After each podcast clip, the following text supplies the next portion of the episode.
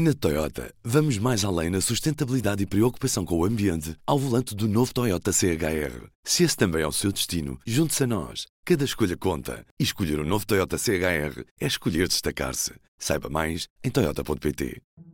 Viva! Este é o P24.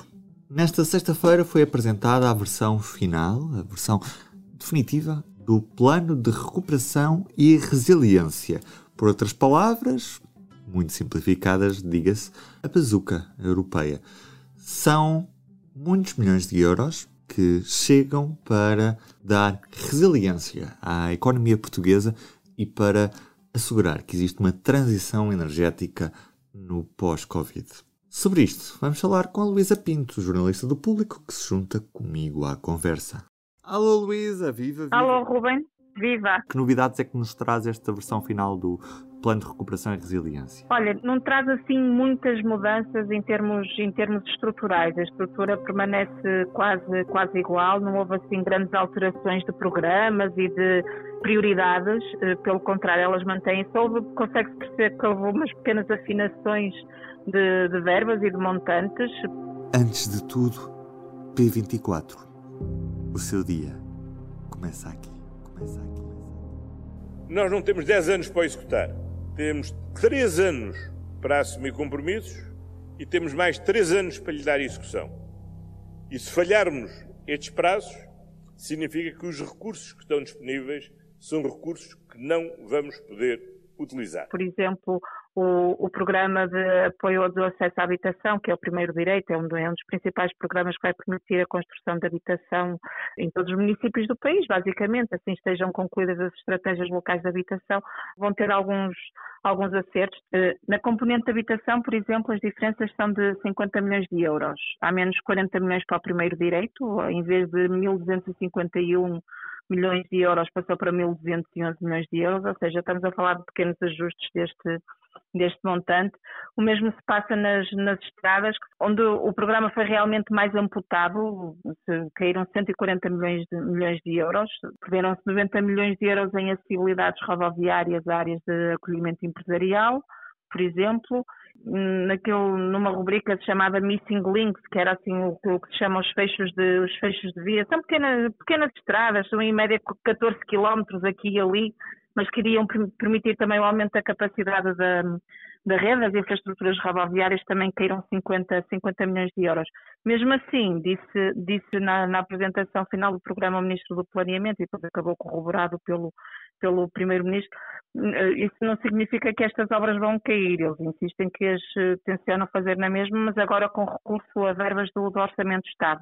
Resumindo, parece que não caiu nada, pelo contrário, até apareceram coisas novas, como aquelas que já foram anunciadas na área do, do, do mar e também da cultura, que tinha sido completamente esquecida na primeira versão do plano e agora, por força também de, da discussão pública, que, que, foi muito participada do documento, acabou, acabou por, eh, por aparecer. Novo, realmente novo, é a possibilidade de se recorrer uh, a, de uma forma mais robusta à componente de, de empréstimos.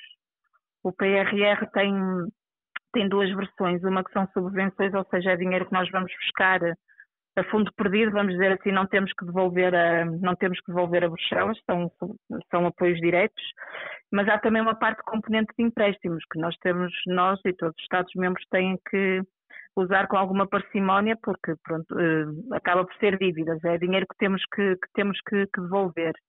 E a novidade é que o Governo está disponível, assim haja assim haja mobilização por parte das empresas, das autarquias, das, das universidades, que foram principalmente os principais desafiados por este PRR para aparecerem com agendas mobilizadoras para a reindustrialização, são nomes assim pomposos, mas que podem vir a significar novos produtos no, no terreno que tragam valor acrescentado aí o governo admite que pode ir buscar até mais 2,3 mil milhões de euros em, em, empréstimos. A grande novidade, sinceramente, é esta. Já agora, como disseste, saíram alguns projetos, nomeadamente na, na área da, da, rodovia, de pequenas estradas. Por que a União Europeia trouxe o olho precisamente a estas estradas? Não causa resiliência, é isso?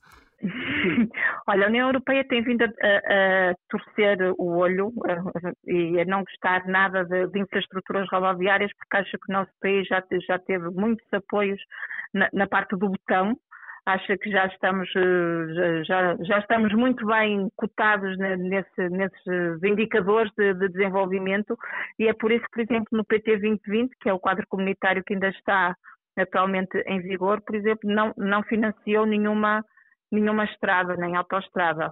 Por mais, que se, por mais que o governo quisesse e andasse ali a pôr algumas, algumas iniciativas, nomeadamente estas coisas, por exemplo, já não sei se vai, se vai criar uma estrada, vai fazer uma área de localização empresarial, o que implica fazer algumas rodovias, não é, para de acesso, mas só com este tipo de, de entorces, vamos dizer assim, é que conseguem, têm conseguido ir buscar algum, algum financiamento.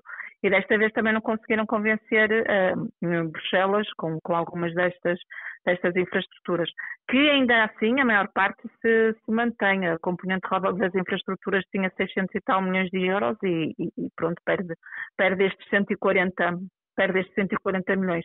Outra, outra verba que caiu e também é num projeto concreto que aí não percebi bem porque é que Bruxelas me terá torcido o nariz, mas eh, porque eu achava que Bruxelas não gostava de barragens e era, isso, era com isso que estava a implicar, mas a barragem do, do Crato, que é um projeto da comunidade intermunicipal em Porto Alegre, tinha, além de se fazer o aproveitamento hidráulico, não é, de fazer a retenção de águas para, para fazer um projeto de regadio naquela zona, queria aproveitar o espelho de água, depois de criar a, a barragem, para uh, fazer ali um projeto até um bocadinho inovador, que era colocar uns painéis fotovoltaicos flutuantes, que iriam permitir, eh, pronto, produzir, produzir energia.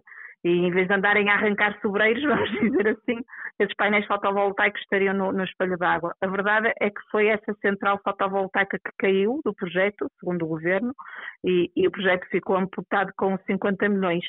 E o, que, e o que o Ministro do Planeamento nos disse é que acha que um, o promotor que o fizer, a construção de uma central fotovoltaica paga-se a, a, si próprio, porque depois também com a produção de energia acaba por conseguir pagar o, o, o investimento. Portanto, na verdade, foi apenas isso que, que caiu. Luísa, resta a pergunta mais importante: quando é que o dinheiro chega a Portugal? E boa pergunta. Nós, nós ainda estamos, ainda vamos ver se há mecanismo de recuperação e resiliência, porque isso ainda não está garantido. Já 17 Estados-membros ratificaram este mecanismo, isto tem que ser aprovado por, por unanimidade por todos os Estados-membros, porque este dinheiro vai ser possível chegar, mas é porque, porque a Comissão Europeia vai aos mercados pedir esse dinheiro.